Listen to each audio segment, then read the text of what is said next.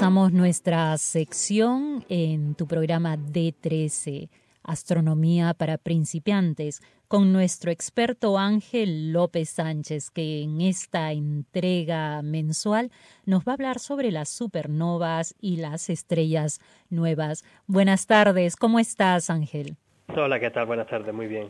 Cuéntame qué es esto de las estrellas nuevas y de las supernovas. Bueno, pues eh, una cosa que ha llamado mucho la atención a, no, no solamente a astrónomos y a bueno, astrofísicos, sino particularmente al pueblo en general, sobre todo en aquellos tiempos en los que no había algo como la televisión o, la, bueno, el ordenador. Se la pasaban mirando el cielo. Y entonces se miraba el cielo, no había la contaminación lumínica y entonces eh, pues miraba, miraban al cielo y, y rarísima vez, bueno, eh, muy rarísima vez aparecía una estrella nueva donde antes no existía nada. Estos se llamaron pues eh, novas o, supernovas. Y esto particularmente en la época ya histórica, medieval y moderna era particularmente eh, interesante porque se tenía como concepto básicamente de fe de que los cielos eran inmutables.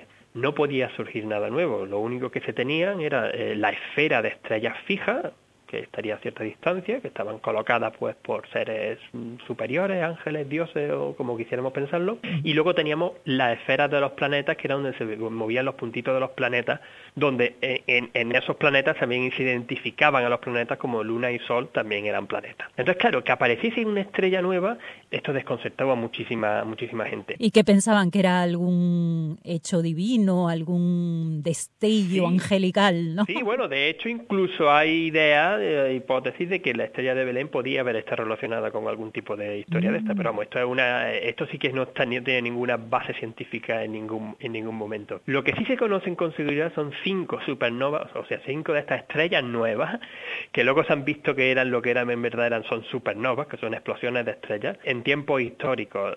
Una en, mil, en 1006 Luego la de supernova de 1054, que esta fue muy famosa porque fue la que originó la nebulosa del cangrejo, que se ve ahora muy bien con telescopios de aficionados y tal y cual.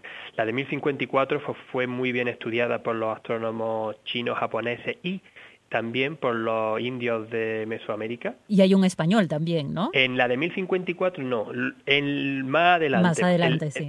porque luego hay otra de 1181, que esa fue más pequeñita, pero la importante, las dos importantes ocurrieron justamente en esta época del Renacimiento, donde además se quería cambiar la concepción del mundo, ¿no?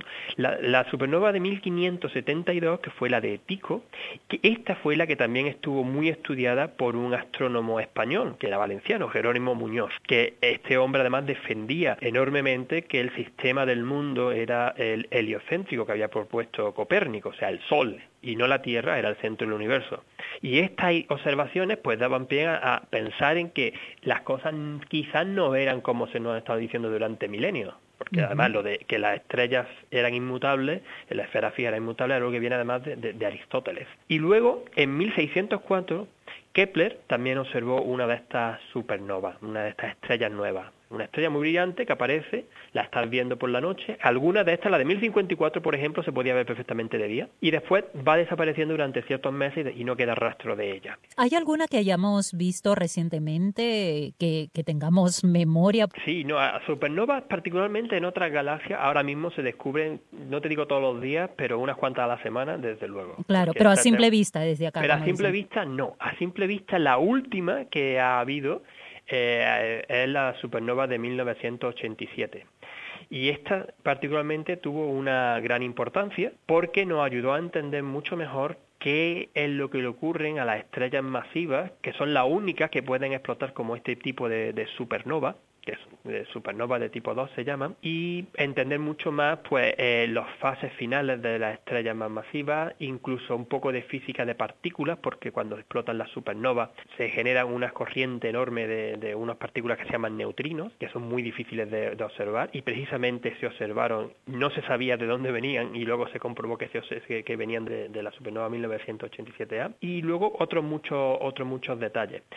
Precisamente este viernes 24 se hacen los 30 años de, la aparición de la supernova, de la supernova 1987A. Este viernes has eh, divulgado un trabajo muy importante, ¿no? Sí, porque precisamente el, mi instituto, mi, eh, el Australian Astronomical Observatory, el Observatorio Astronómico Australiano, eh, jugó un papel fundamental a la hora de poder analizar la supernova del año 1987, porque esta ocurrió en la Gran Nube de Magallanes, que es un objeto difuso que solo se puede ver desde el hemisferio sur. Y por aquel entonces el telescopio anglo-australiano, que es de 4 metros, en, cerca de Coonabarabran, en Nueva Gales del Sur, era uno de los mayores telescopios, eh, si no el mayor telescopio del, eh, óptico del hemisferio sur.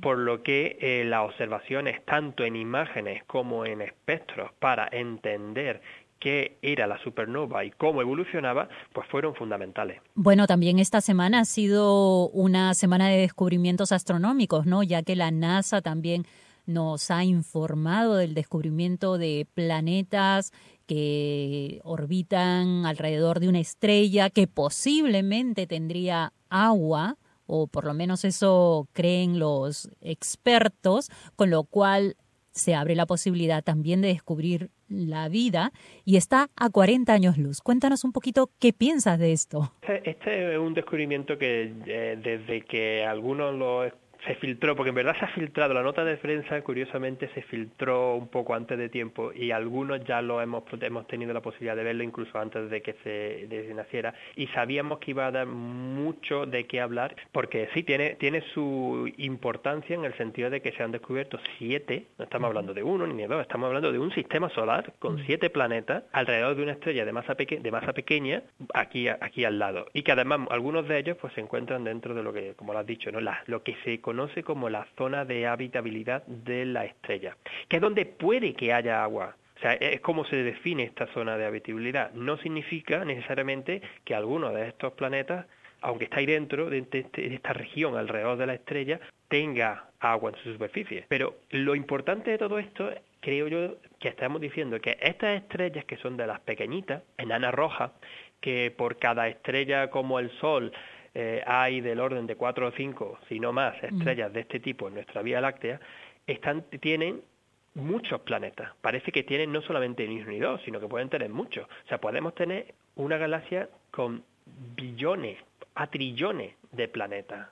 Y esto sí que da pie a pensar un poco más de que estadísticamente algunos más de esos planetas se hayan dado las condiciones propicias para que se evolucione, para que surja la vida y evolucione la vida, pues es algo que está cada vez más a favor de que esto pueda ser así. Ángel, yo tengo una duda, ¿no? El hombre mira hacia el universo en busca de seres semejantes, pero por otro lado también no quiere que existan seres como él porque le quita su categoría de único.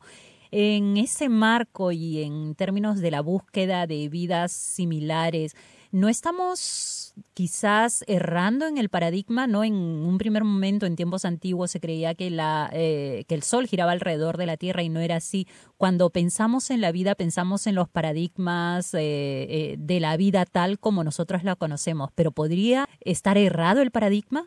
Podría, podría. El problema es precisamente, tú lo has dicho, el problema es que conocemos solo un tipo de vida que es la vida terrestre, que está basada en moléculas, por ejemplo, como el ADN, ¿no? Eh, lo que te da moléculas basadas en el carbono, las químicas del carbono, que es la que te da este tipo de evolución de la especie para dar la diversidad tan enorme que tenemos en nuestro planeta Tierra y que muchas veces ni somos conscientes ni mucho menos la cuidamos como deberíamos cuidar. Esto es toda una rama de, de la ciencia en general que se llama la astrobiología, que, que intenta explorar qué otras posibilidades de vida podrían existir fuera, es, algo completamente es difícil, es muy difícil conseguir algo de esos, particularmente porque no se conoce otro tipo de elemento distinto del carbono que se pueda unir de tantas maneras y hacer estas cadenas tan largas que son las que al final, las cadenas moléculas complejas, que son las que van a dar lugar a la vida. Por eso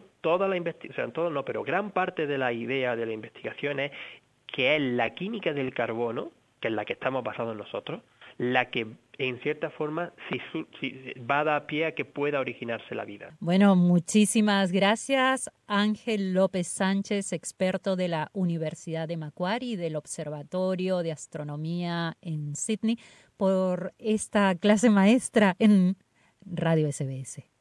Venga, un saludo, encantado.